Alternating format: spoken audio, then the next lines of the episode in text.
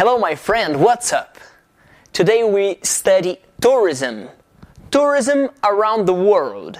Tourism is very important and when you do, quando você faz tourism, turismo, you speak English in many different countries, países.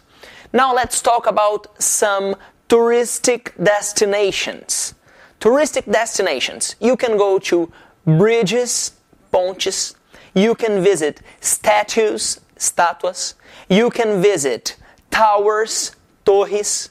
And you can visit different cities around the world. If you go to Mexico, for example, you can visit the Chichen Itza, which is a touristic destination. If you go to United States, you can visit the Statue of Liberty, a estátua da liberdade. If you go to Paris in France, you can visit the Eiffel Tower, a Torre Eiffel. If you go to Sydney in Australia, you can visit the Harbour Bridge, a ponte do harbor, do porto. Okay?